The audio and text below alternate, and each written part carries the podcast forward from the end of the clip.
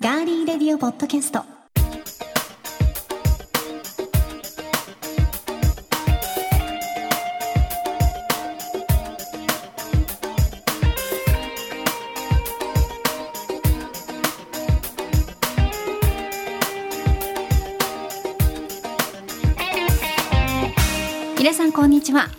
月1日火曜日3月に入りましたがいかがお過ごしでしょうか？今週も名古屋のスタジオからお送りしていきます。ガーリーレディオポッドキャストお相手は私高田沙織です。えそして月の始まりでございますので恒例の今月の目標をこの方にご紹介していただきましょう。どうぞ。こんにちはディレクターの足立です。3月の目標毎日早起き頑張ります。えー、よろしくお願いします。よろしくお願いします。大丈夫ですか？ぐだぐだのスタートでしたけど。早寝早起きではなくて早起きを頑張る、早起きをちゃんとしま、うん、まあ早起きですけど、はい、はい、それをあの休みの日だからといって1時間余分に寝れるやとか、うん、そういうのはちょっとやめようかなと。あの早く起きた朝っていうのは、何かされていることとかありますか、ああえっ、ー、と僕掃除をするのと朝一。はい朝掃除をするのと、うん、あとはあれですねあの植物に水をやる。そうですね、はい、スタジオの中にもね昔からたくさん植物ありますからね、はい、日に当てたりとか。ちょっとこう少なくなりましたよね昔からするとね。そうですねちょっと整理しました、ね、はい、ね、今は冬なんで冬というかこれから春になるんでこれからね、はい、いろいろまた揃えていこうかなと思ってます。はいじゃあ今月も早起き、早寝ではない。間違えてる。早起きをよろしくお願いします、では皆さんから頂いているメッセージ早速ご紹介しましょう。はい。え先日100回目の配信をしまして、はい、ね、私たちももう100回もやってるんですよ。こんなやり取りを。そうですね。ね聞いてくださっている皆さんのおかげなんですが、はい、えツイッターでの反応をご紹介しましょう。はいありがとうございます。レクリエーションポートさんからです。おめでたい。ありがたい。宇宙人がしくっと。ねありがとうございます。ます。スタッフもありがたいって入れてましたけど。本当ですね。はい、面白かったです。えー、そしてトールさんからです。はい。え100回到達おめでとうございます。はい。これからも面白おかしい配信を楽しみにしています。てんてんてんということで、ありがとうございます。トールさんはね、はい、いつもあのハッシュタグ、うん、ガリの日まではいいんですよ。うんうん、で、高田沙織の後に、うんえ祈願の木、うん、未勝利脱出、うん、スーパー猫の日。まあね、うん、2月22日がねスーパー猫の日でしたけど、ね、はい、というねいつもの。未勝利脱出っていうのは何なんですか？未勝利なんとか組とかなんかいろいろよく書かれてますけど、だからあの高田は勝ってないっていうことなんでしょうね。そういうこと、うん。はよ結婚しっていうあの徹さんなりの。だって徹さんにはめちゃくちゃ素敵な奥様いらっしゃいますから、ね、はい。まあね。まだしないですね 勝利がないと思っていると実はね違うところではいろいろ勝ってますからねこの人。やめていただいていいですか？わかりました。剛やめてもろうて。わかりました。これ以上ははい。公共の電波に乗せてはいけないことですよ。かしこまりましはい、よろしくお願いしますね。はい、そしてニュージーランドの、はい、えー、皆さんからもいただいています。はい、いつもありがとうございます。はい、えー、野沢さんからです。100回記念番組おめでとうございます、はい、チームニュージーランドは2人とも読み上げられてこれはもうニュージーランドに来てもらうしかないですね。あ質問のことですかね。そうですね、はいはい200回記念の時も選ばれると嬉しいなおめでとうございますと。はい。でロイさん、はい。うん、100回目おめでとうございます。後ほど楽しませていただきますというね、はい、メッセージいただいてまして。いつも感想リツイートありがとうございます。ありがとうございます、はい、で私あのニュージーランドに行きたいですっていうふうにお返事させていただいたんですが、はい、野沢さんから、うん、飛行機に乗れば10時間で着きます。お待ちしておりますと、まあ、まあまあな時間かかりますね、まあまあ、あのー、質問なんですけど、うん。足立さんに、うん、ニュージーランドは10時間、アメリカはまあ場所にもよると思うんですけど、まあ、東海岸の方に行くと13時間ないし14時間、ね、やっぱ14時間かかるんですね。はい直行便で。カナダとかも同じ感じですか？カナダもそう、うん、まあ場所にもよりますけどカナダの方がもうちょっと近いかな。ヨーロッパとかは？ヨーロッパはヨーロッパはもっとかかったりもするところもありますからね、うんうんうんまあ、大体大西洋に面したあたりは13から14ないし20時間とかあぱりそっていううなんです感じですかね。トランジットをどこでするかにもよりますけど、はいはいはい。はい。私あのアジアから出たことがないのでうん韓国はねありますけど、うんやっぱちょっとね、うん。人生はね、うん、一度しかないですから。そうですね。ニュージーランド行かないとね。ニュージーランドねず。ちょっとあのなんかああれはないですかね、野沢さんの、はい。あのニュージーのね、ニュージニュージー大好き。大好きうん。ポッドキャスト。はい。で、なんか抽選とかないですか ペアご招待抽選券みたいなやつがあったらあのーそうですね。応募したいなと思います。ええ応募もさもちろんですけど、はい。ちょっとなんとか企画を作って、仕事で行きたいですそうね。コラボでね、うんしたいですニューね。ジーランドの大使館にちょっと圧力かけますか 誰が？かけられないでしょ？ダメですよ。口から出まかせはいけません。はい。ら。はい。えそして、えええすみさんからです。はい、ありがとうございます。沙織殿、剛殿おはようございますおはよう。ございます。え今日もいつも通り仕事が終わってから聞きますね。ありがとうございます。えーたまには聞いてからツイートしたら感想をかけるのにねって毎回思っていますということで、まああの先日、うん、足立さんも番組内でね、うん。おっしゃってましたけど、ええはいはい。感想ツイート送ってねっていうことで、はい。え私もあのダメ押しで鷲見さんに ご感想ツイートお待ちしてますねっていうことをね、はい。送っておきましたけれども、はい、あの本当にあのお気軽にで結構ですので、あの気が向いてね、あのなんかね感想書きたいなって思った時でいいのではい、送ってくれたら嬉しいなとはい、いう感じです。お待ちしております。番組へのメッセージは今聞いてくださっています。ガーリーレディオポッドキャストのページにメッセージフォームがあります。そこから送っていただくか番組のツイッターもありますのでぜひ皆さんフォローしていただいてそちらから送っていただいても OK です。皆さんからのメッセージお待ちしています。では今回も最後までお付き合いよろしくお願いします。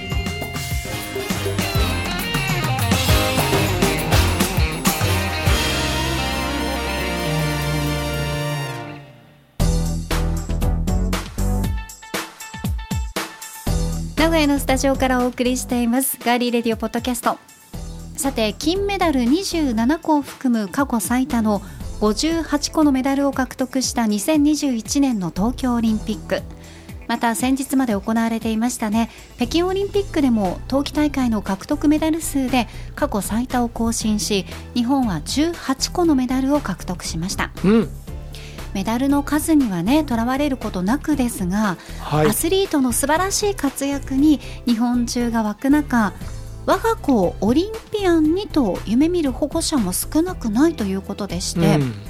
塾や習い事に関する総合情報サイト寺子屋プラス by アメーバが小学1年生から6年生の子どもの保護者500人を対象に今年の1月18日から2月1日にインターネットで実施した小学生の保護者が考える子どものお手本アスリートというのがあるんですがうん、その結果の10位から1位を発表しながらどういったこう保護者の方がこういうとこをちょっと見習ってほしいなっていうようなあの意見も紹介してい。きたいと思います、まずは10位です、うん。バレーボールの石川祐希選手。うん、ねバレーボールもまたここへ来て人気ですよね。そうなんですよ。ね、まあ、端正なお顔立ちというのもね、人気の秘訣だと思いますがやはり所作が美しいというところもありますよね、うん。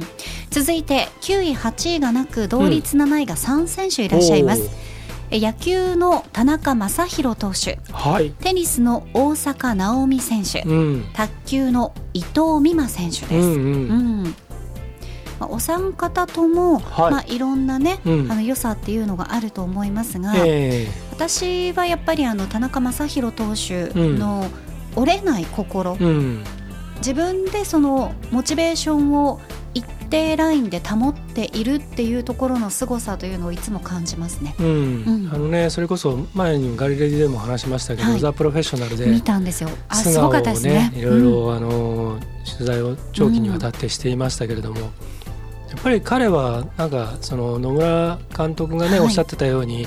マー君神の子、不思議な子っていうなんか持ってるものがちょっと違うものを持ってですね。それはなんかそのその野球選手としての選手センスだ選手とかあのそういう才能だけではなくて、やっうん、ぱりその人間性っていうかねそこにやっぱり魅力はあるし、うん、この7位にいる3人ってみんなそれぞれがすごい選手なんですけど、はい。すごくそのなんていうんですかねとっつきやすいっていうかなんかすごくこう親近感の持てるタイプですよねこの3人ともがね。そうですうん。素顔がみんなすごい素敵な。そう。やはり人間味があるっていうところがうん。ポイントかもしれないですね。そはい。そして6位にはテニスの錦織圭選手が入りました。うん。うん、そしてですね5位から1位、はい。ここから保護者の皆さんの感想もね、ご意見も入ってまいります。はい、では5位です。サッカーの本田圭佑選手です。うん。これあの小学6年生の保護者の方の意見としてはい。本田選手の活躍している姿を見たり彼が小学生の時に書いた作文を読んだりして子どもも影響を受けていますと、うん。また小学2年生の保護者の方は日本だけにとらわれず世界で活躍しているので我が子にもいろいろな国に羽ばたいてほしいと思うという意見も出されています。はい。あのーその有名なねあのエピソードで彼があの AC ミランに入って背番号10番をつけるっていう作文を書いてそれを実現させたっていうやっぱりそれは大きいことだしあとカンボジアでしたっけ、はい。のチームをねあの持ったりとかあの今国内の、えー、とあれは、えーフットサルチームなのかな？JFL のチームなのかな？持ってそれで乙武さんとね一緒にチームを運営したりとか、あのーしてたり。なんかあの本田選手は教育にもすごくうん。熱心に関わっていらっしゃいますよね。そうですね、ううん。ん。だからまあそのすごく、まあ、癖の強い、はい。あの人だの人っていうかパブリックイメージがね、うんうん、そういう感じなのであのなんかとっつきにくいと思ってたりする人もあと好みも分かれるところもあるかもしれませんけど、うんすごくわかる気がします。うん、でもやっぱりあのたまに見せるあの素顔な部分っていうかねあれはとってもチャーミングな人だなって思いますね。うん。もともとグランパスの選手だったんですよ彼は。あそうなんですね。私はあんまりそのサッカーに詳しくないんですけど、そうなんだ。そのまだグランパスでまだ若手で、えーまだ海外に行く日本代表にも呼ばれるうん前の段階っていうかね、その頃デビューした頃からよく見てましたけど、はい。グランあのスタンドからね。まあでもすごいなと思いますよ。気迫はい。あふれるね、うん。うん。プレーがやっぱりとっても印象的ですね、はい、そして4位ですが、うん。こちらもサッカー選手がランクインしています。はい、えサッカー選手の久保建英選手です、うん。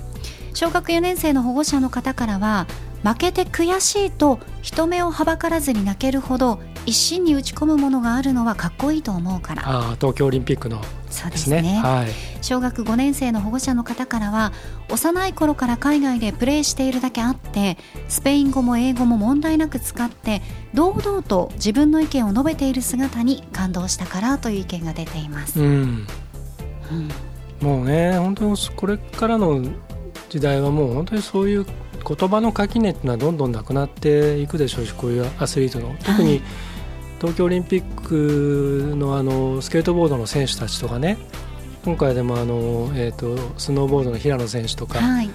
世界中のトップアスリートからリスペクトされている若い選手たちっていうのはもうすでにたくさんいて彼ら彼女たちっていうのはもうお互いにね選手同士そのリスペクトし合ったりエンカレッジし合ってああいう競技場でももう普通にコミュニケーションしてますからうねんああいうのはやっぱり時代だなと思いますね。ねえ。ではここからは、えートップ3の発表です。はい、第3位うん。フィギュアスケートの羽生結弦選手です、うん。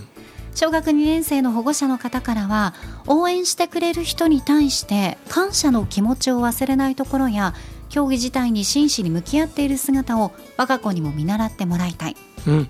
えまた小学6年生の保護者の方からは所作がとっても綺麗でストイック言い訳などせず自分のスキルをコツコツ磨いている印象だからというのがありましたね、はい、うん。先日うん。行われた北京オリンピック、はい、ねまあ後々のね会見で、うん。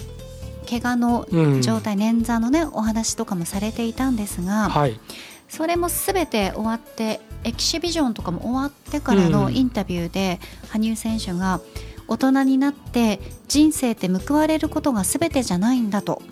ただ報われなかった今は報われなかった今で幸せだなと、うん。え不条理なことはたくさんありますけど少しでも前を向いて頑張っていきたいってコメントされてたんですけど、うん。あ自分で自分の底とかをやっぱりスポーツ選手って見るじゃないですか、うん。怪我だったりとかはい。思うようにいかないってね、そういった中とかああいうこうプレッシャーのかかる中でこのコメントっていうのはやっぱりその自分の内面に持っていらっしゃるものが、うん。とっても美しいんだなとうん。私はちょっと、あの胸打たれましたうん。ね。あのすごくなんていうんですかね引きつける力がありますよね。うん。うん、そうあのなんていうかなあのともすると彼もその本田選手とはまた違う意味でちょっと孤高の戦士みたいな、うんうんわかります。あのうん。いうタイプに見えちゃうところがあるんですけど何何者も寄せつけないみたいなね。だけどうん彼は彼でずっと大きなものをね抱えてで別に背負わなくていいものまで全部背負ってきた感じがするんですね。こっちから見てると。うん。特に震災以降のことだったりとかね。あとその競技の中でのその一つのなんかこうステータスだったりこうなんか目指すべきものっていうかね。それがやっぱ常にこう持っていてでもなんかちょっと達観したところもどっかあってなんかこうまあ言動を一つとってもねやっぱり、うん、常になんか自分の内に秘めたものを出しつつも常にこう例えば取材してくれる人に対してもなんか感謝してたりとかうんするでしょ？はい。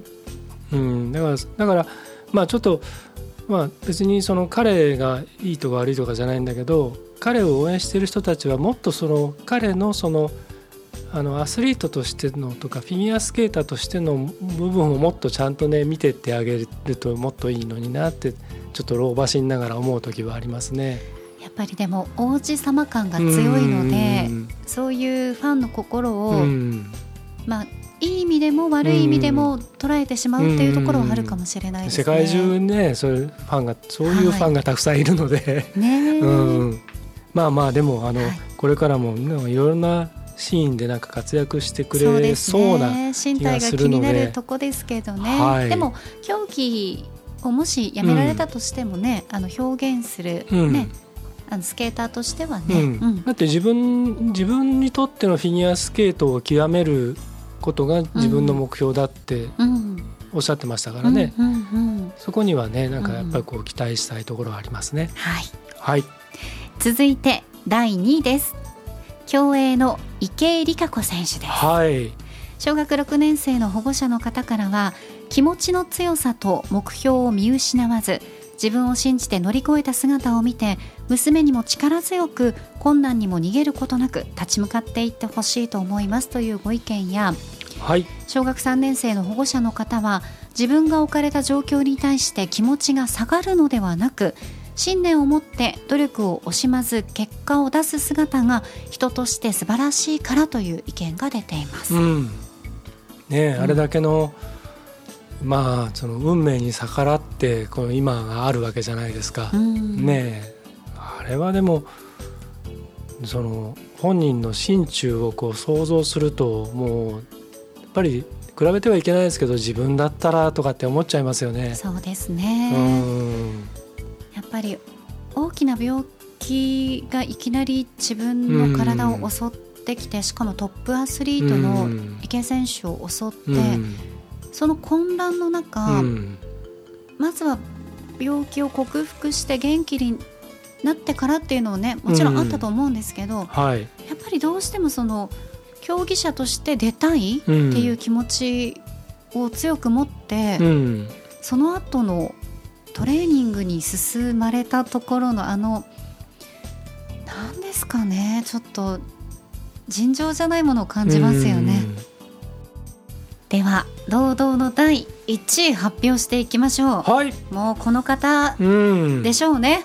そうですね。はい1位は野球の大谷翔平選手です。はい、人間性が素晴らしく努力を惜しまない人だからというのは小学1年生の保護者、うん、また先シーズンにあれだけの記録を出しながらもおごることがなくもっと極めようという姿勢に感動ゴミ拾いや挨拶など礼儀も素晴らしいので我が子もあのような立ち居振る舞いができる人になってほしいと思いますというのは小学6年生の保護者の方のご意見です。はい、ね、うん、あのね、あの特にこの上位の,、はい、あの選手の皆さんを見てて思うのは、うん、あの一昔前だったら、はい、これだけその騒がれる選手っていうのはまあ実力も当然あるんだけどプラスそのメディアとかマスコミが勝手にこういろいろ余分な商品価値をつけたりとかこう変なこう付加価値をつけようとしてそのメディアでねなんかこう要するにビジネスになる方向へ持っていこうとするところがあってで本人もそれにこう何て言うのかなあの、まあ、マネージメントも良くないんでしょうけどあの露出をさせようとして稼げる時に稼いどけみたいな感じになったりするとやっぱりそれで調子狂わされたりとかっていうのが一昔前っていっぱいあったと思うんですよ。うん、要するにいろんな世間のいろんなことに惑わされちゃったりとかね。でもやっぱりそのちょっと古い話になりますけど野茂選手が大リーグに出ていったり、はい、イチロー選手が行ったりとかあの頃からやっぱりそのアスリートを取り巻く環境って彼らが自らどんどん一生懸命変えていった、うん、切り開いたということですね、後ろに続く若い人たちのためにもどんどん変えていって中田選手サッカーの中田選手とかね。だから今はみんなその本当にやりたいことを極めようと思ってやってるじゃないですか。好きなことを、えー、だから大谷選手なんか見てると、うん、あこの人本当に野球好きなんだなっていう。だからあの日本のなんか年取った評論家がガチャガチャ言っても二刀流をねやめることなくやりたきゃやりたいんだからいいじゃんみたいな。俺がやってんだからさみたいな。でそれに対して今のエンジェルスのね監督とかがすごく理解してくれてたりするでしょ、はい、で筒香さんとかもあんだけ調子崩したのにまた今復活してって。で監督がそういうのちゃんと認めてくれてたりするじゃないですか。だからみんなだから本当にやりたくてやってる人たちだからで当然良くない時もあればうまくいかない時もあってそれもひっくるめてのその人みたいな。なんかそういうところがだんだんちょっとずつ変わってきてるのかななんてちょっと思ったりします。うん、何様な意見だって話ですけど。でもねあの足立さんが言ったように、うん、やはりこの1位の大谷翔平選手、うん、池江璃花子選手そして羽生結弦選手というのは、いろんなそのお手本にしたいだけではなくてさまざまなそのランキング、アスリートランキングでも上位に入ってくるわけですよね。それっていうのはあの才能とか実績だけではないところにやっぱりつながっているのかなと思いますし、小学生の保護者の方からの指示の厚さというのも、こうなってほしいなっていうのが、人としてっていうところにつながっているのかなと私も感じましたね。うん、そうですね、はい、でこのランキング10位までしかご紹介できなかったですが、はい、10位以下にはオリンピックでの活躍が記憶に新しいスケートボードの堀米雄斗選手、うん、あとは柔道のウルフ・アロン選手などさまざまな競技の選手が名前を連ねていました、はい、はい、ウルフ選手は最近ね、うん、バラエティーもちょこちょこで出てね食べ歩きとかややってますもんね。そうですね。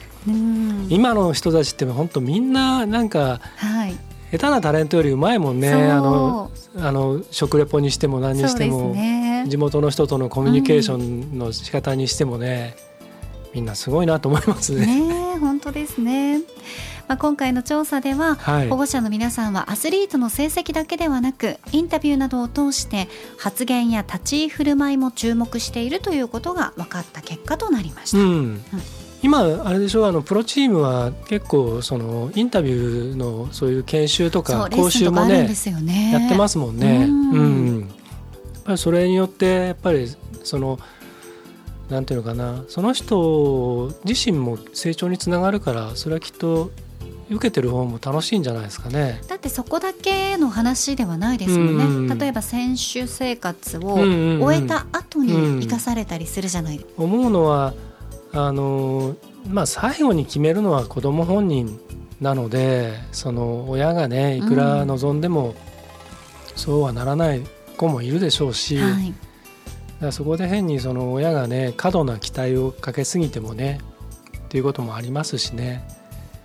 だからやめさせるのも最後の最後本気でなんか例えば怪我をしちゃったとかねなんか大変なことがあった時に諦めさせるのはまあ諦めたりとか続けるにしても諦めるにしてもそれは決めるのは本人ですからね。親はそれを立ち木の陰から見守るってだから立って切って書いて見るって書いて親って書くわけですからうんね、そうですうね、ん。そこを忘れてはいけないと。僭越ながら思う次第でございます。はいありがとうございます。さあではここで一曲お送りしましょう。はいアメリカ人ミュージシャンでシンガーのペトラ・ハーデンジャーニーの名曲「Don't Stop Believing」を一人アカペラ多重録音で聴かせてくれますではどうぞ「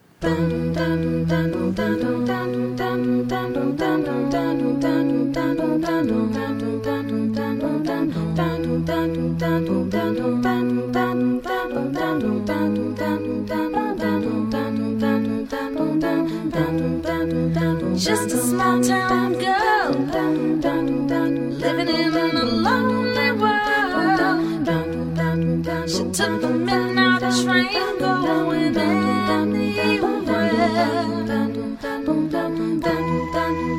Just a city boy, born and raised in South Detroit. He took the midnight train going I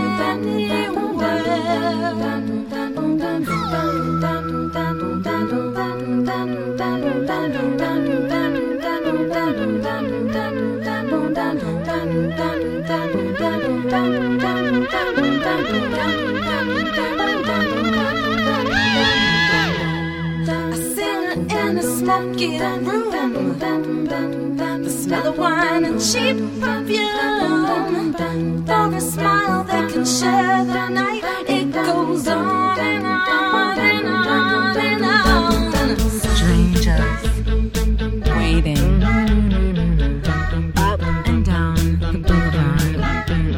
Their shadows searching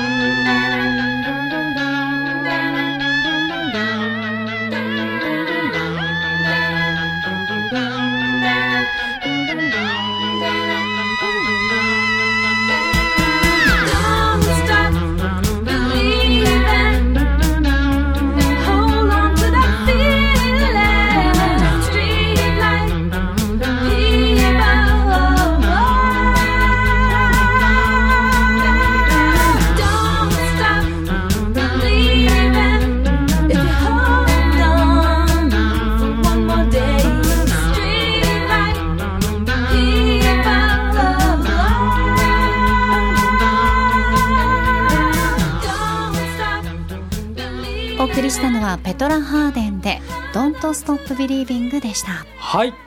もう多分多くの方はこの曲ね、はい。聴けばすぐ分かると思うんですけど。ね。えーアメリカでは第二の国歌はい。とすら言われていて、特にコロナ禍以降では医療従事者の皆さんとか医療現場では何かその退院をする患者さんを送り出す時にこの曲を流したりとかうんもうみんながくじけそうな時にまあその病院の中でこの曲が流れたりとかっていうぐらいそういう曲なんですけど、まあ、信じることをやめないでっていう。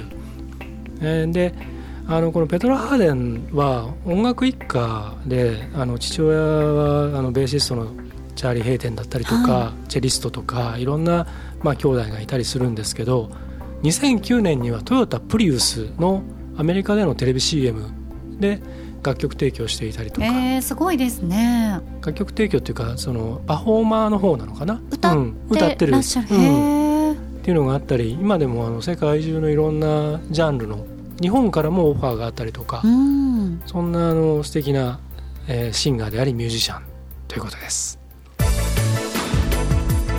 続いては今回の気になるニュース私高田が今気になっているニュースをご紹介します。それではニュースセンター幸田さんお願いします。はいお伝えします。日本高校野球連盟は今年春の第94回選抜高校野球大会から降雨などで試合が途中で打ち切りとなった場合翌日以降に引き続いて試合を行う継続試合を導入すると発表しました。以上ニュースをお伝えしましたありがとうございました。さあ今年の選抜高校野球どこが優勝するか楽しみに応援したいと思います。それでは補足をお願いします。はいでは補足してまいりましょう 楽しみですね、はいうんえーこの継続試合の導入で降雨によるノーゲームやコールドゲームまた日没による引き分けの再試合などはなくなる見込みだということですうん選抜に加えて夏の、えー全国選手権大会全国軟式選手権大会の3大会で導入されます。うん。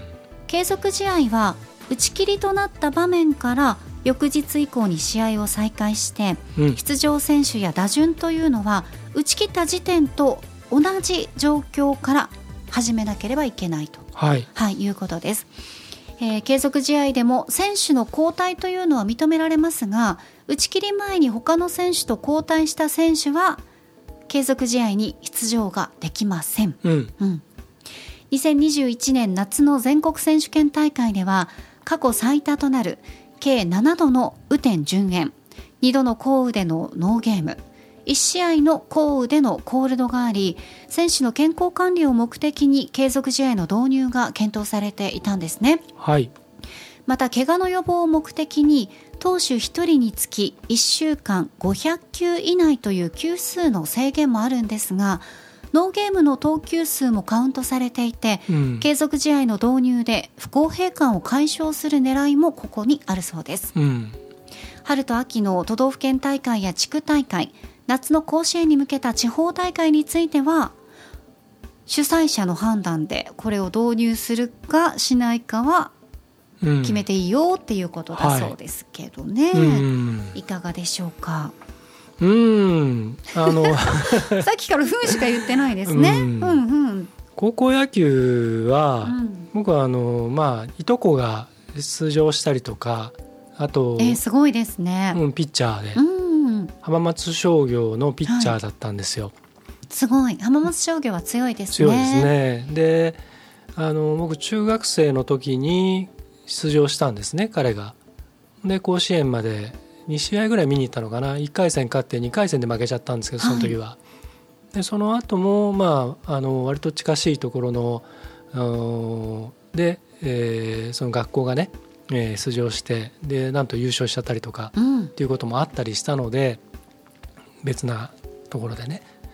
あの割とこう実はあの自分自身も甲子園に何度か見に行ってたりもするしはい。テレビやラジオでねあの観戦することもあるんですけどね。私も好きです。やっぱりはい高校野球は何でしょうね。まあねやっぱりそのご当地感というかねあと選手たちの,、うん、あのプロとは違うんうキラキラ感という、そうですね純粋な野球をうんね、見られるというのもうんポイントですよね。そうですね、うんだからだからこそそのやっぱりあの頭にくることもたくさんあってそのまあ言ってしまうと高野連なんですけど、うん運営をする方にですよね。うん高野連とかあと朝日新聞毎日新聞のそのいろんなやり方とか組織とかいろんなそのいわゆる既得権益的なものとか、まあ、そういったものがもういろいろバレてるものがたくさんあるじゃないですか。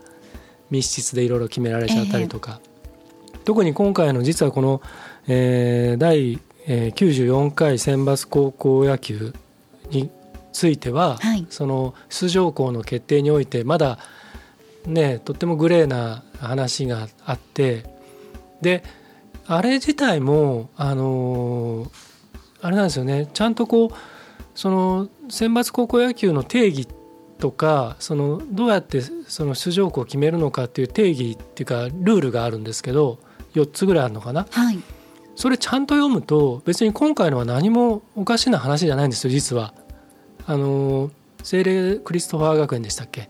が、えー、と秋の大会で準優勝なのに出れなくて大垣のチームが出るっていう岐阜県のねはい。っていう風になってそれが揉めてでネットでなんかちょっと炎上してで署名嘆願がしてましたね。あってでなんで準優勝したのに出れないんだっていうのででまたそれに対してなんかすごく玉虫色の回答をしたり変なすごく大人ならではの回答をしたことによってさらに炎上してでそれでまたそれにその尻馬に乗って浜松市長がなんかいらんこと言ったりとか いらんこと言ったりとか。うんいろんなことがあって、うんでもあれ実は僕別にどっちの肩持つわけでもないんですけど、はいちゃんとルールを見ていくと別に準優勝しようが優勝しようが出れないチームもああってもいいことになってるんですね。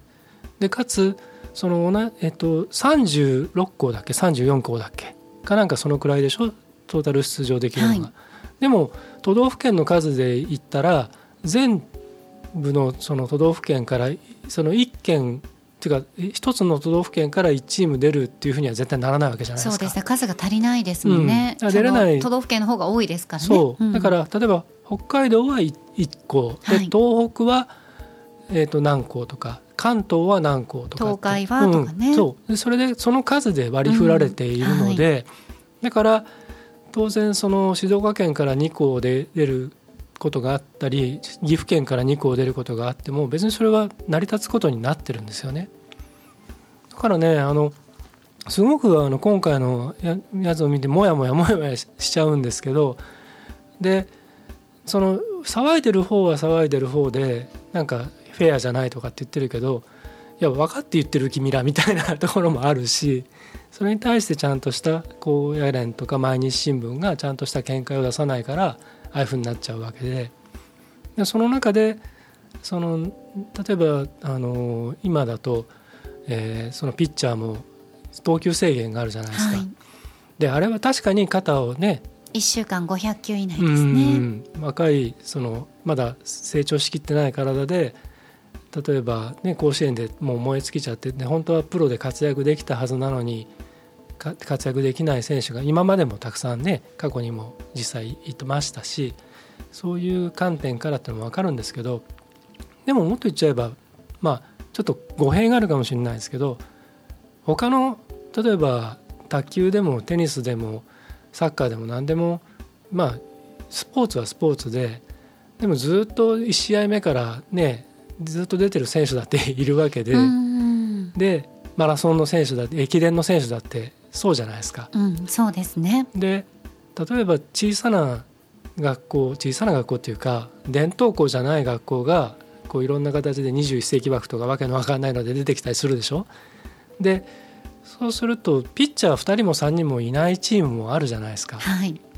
すごいもうなんかエース級のすごい選手が1人だけいてあとはね本当に控えになるかどうかみたいなでもそういうチームとかだったらその子はずっと投げたいはずでしょうしだからそこら辺はまあ確かに、うん、肩を守ってあげなきゃもいけないかもしれないけどなんかねすごくこの高校野球については 思うことがたくさんあるんですよね。足りないですねうんこの枠じゃね。はいうんまあね、今回は、まあ、こういった継続試合の、ね、導入について話しましたけれども、うんまたねちょっと別で スポーツの話になるとちょっと割と熱くなりますよね。僕らねね本当ですね。これでもどうどうなんですかね。ね。どうなんね。まあ確かにね、うん去年の夏は大変でしたけどね。あれねやっぱその戦ってる子たちがかわいそうっていうのはやっぱうんりそこが一番ですからそうですねんそうそう選手のことを一番考えてっていうところに特にだって今あれでしょ、泊まれないかったりするでしょ？あのコロナの関係で。一、ね。回試合やったら一回帰ってとかね人数制限とかあったりするからだから10円10円とかになると本当に気の毒だからまあそういう意味では。体力的にもね。ねえ。うん。移動だけで疲れますからね。体力もそうだしじゃあそのだってその都度あれだよ寄付だよ。うん。父兄は、まあそこもありますからうねん。選手の父兄はまだしもさ、うん。あのその他の学生の家庭からも寄付は募られますからね、なかなか大変ですよそれも。そう。ですね、はまだまだ問題は山積している模様です。はい、今週の気になるニュース春の選抜から継続試合を導入についてご紹介しました。名古屋のスタジオからお送りしてきましたガーリーレディオポッドキャストエンディングのお時間です。はい、はい。元気です。いいおへお返事でしたよ。今日すみません、うたくさん喋っちゃって。いやいやいやとってもいいお返事でした、はではエンディング恒例まるまるの時に聞きたい、返事がいいですね今日はね、うん。後半に入ってきてなんかうん、調子出てきちゃった。結構こう美味しいもの食べたんで。よかったですね。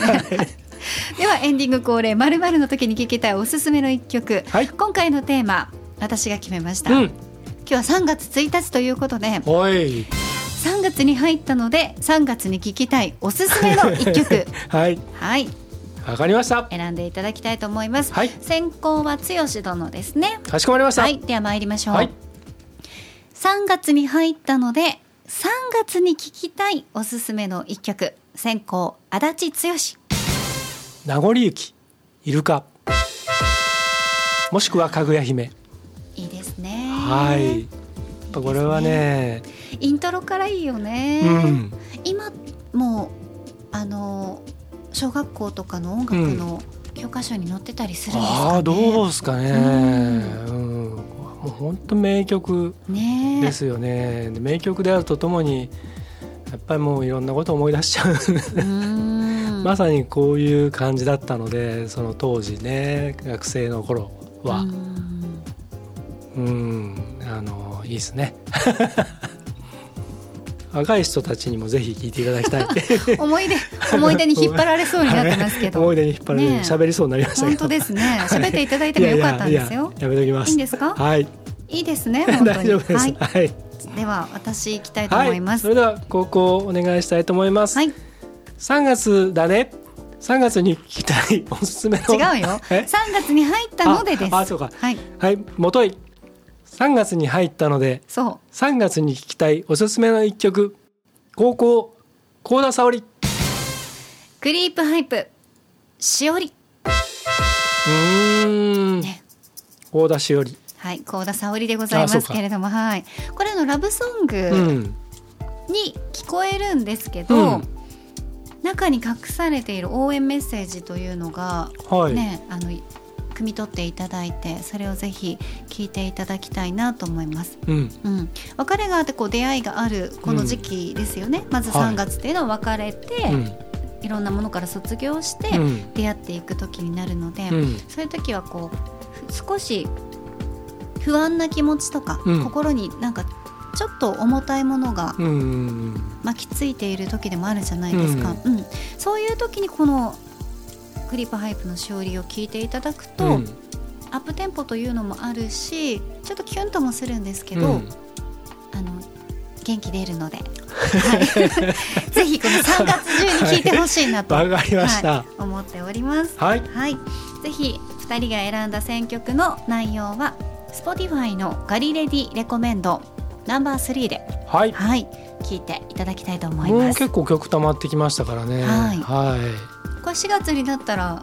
ああ4月でちょうどあれなんで霧がいいんで4にしますか、あら。うん。あっという間ですね。あんまりだからあの一つのプレイリストの中に100曲近くになっていくとまたね聞くのも大変。まあそれはそれで楽しんでいただければいいんですけど。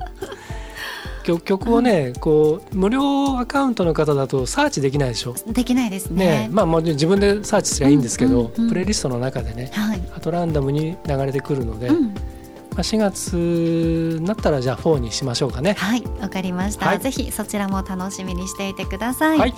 さあ今週も最後まで皆さんお付き合いいただきましてありがとうございまあした。そうだ。あの終わりがけにちょっと言うとあれなんだけど何ですか？あのガリレディの、うん。えっ、と初回からのうん。ファーストシーズンの分を、はい。えっ、とちょっとスペシャル期間という感じではい。毎週金曜日に1話ずつ配信していこうかなと思うんですけど。えー、ちょっともうやめてくださいよ。そう最初からでしょ？うん、荒削ってる時からでしょ、はいはい。でだからだから今があるから聞けるかなと思まあまあ逆に。まあまあそうですけど、うんねえ。私なんて呼んでたかな？だっちゃん先生って呼んでたよねねその当時ね。第1回目ですいきなりそれだってなんか決めて幸田さんが、あれは2013年ですはいね、の11月15日が第1回目ですからだねっちゃん先生ですね、それではディレクターの「だっちゃん先生です」とか。どうぞとか言ってましたよね、うんうん。ふざけてますね 本当ね。そう。で僕は僕であのなんかディレクター前としてなきゃいけないって思い込んでいたので、なんかあのすごいたどたどしい話し方をしてますし、なんか出ていいのか出ていけないのかみたいな自分の中で迷いがある中で 喋ってましたからね。ね懐かしいですうん、ね、でそれをねあの1回目はちょっとあの聞けない方もいらっしゃるかもしれないんで、ちょっとしばらく毎週1話ずつ。だから101回目がこれ101回目でしょ、うんそうです。101回目、うん、101回目でうん。今週の金曜日にはい。第1回目、うん。でこれでだから次102回目の時に第2回目っていうのでうん。ちょっとしばらくちょっとそんな感じではい。やってみるのもいいんじゃないですかね。僕たちもちょっといろいろ反省することも踏まえて お前らこんなんだったんだぞって、あれはユーストリームのうん。そのね、うん、生が終わった後ですから生配信ね。生であの動画を配信した後ですからね、はい、うん。結構割とぐったりお互いね、してましたようん、ね、生放送終わってやれやれって言っても間髪入れずに収録してましたからね。ね割とそのぐったり感も出てます。えだいぶ出てますよね。ね。でなんか変なスイッチが入っちゃうと終わんないんですよ、そう。あの止めどなく喋り出すっていう。しかもなんかグダグダと、はい。うん。だってその例のあれですよ。ソチオリンピックの閉会式の日にたまたま配信の時なんかは、うん。長くなりすぎてうん。2週にわたってますから、2週っていうか 2日後ぐらいに後半を配信するとかやばいですね。やってましたしねすごいそういうフレキシブルな感じで、ねえ。あれはあれで面白かったですけどね。まあ、元気があったということで、はいはいよろしいんではないでしょうか、どちらもちょっと楽しんでいただはい、ければ、毎週金曜日ですね。そうですね。はい、ちょっとしばらくの間やってみます、あの温かい目で皆さんね温かい目で。お耳で、うん。はい、聞いていただきたいと思います、はい。ガーリーレディオポッドキャストここまでのお相手は？ディレクターの足立でした。そして私高田沙織でした。では皆さん来週もお楽しみに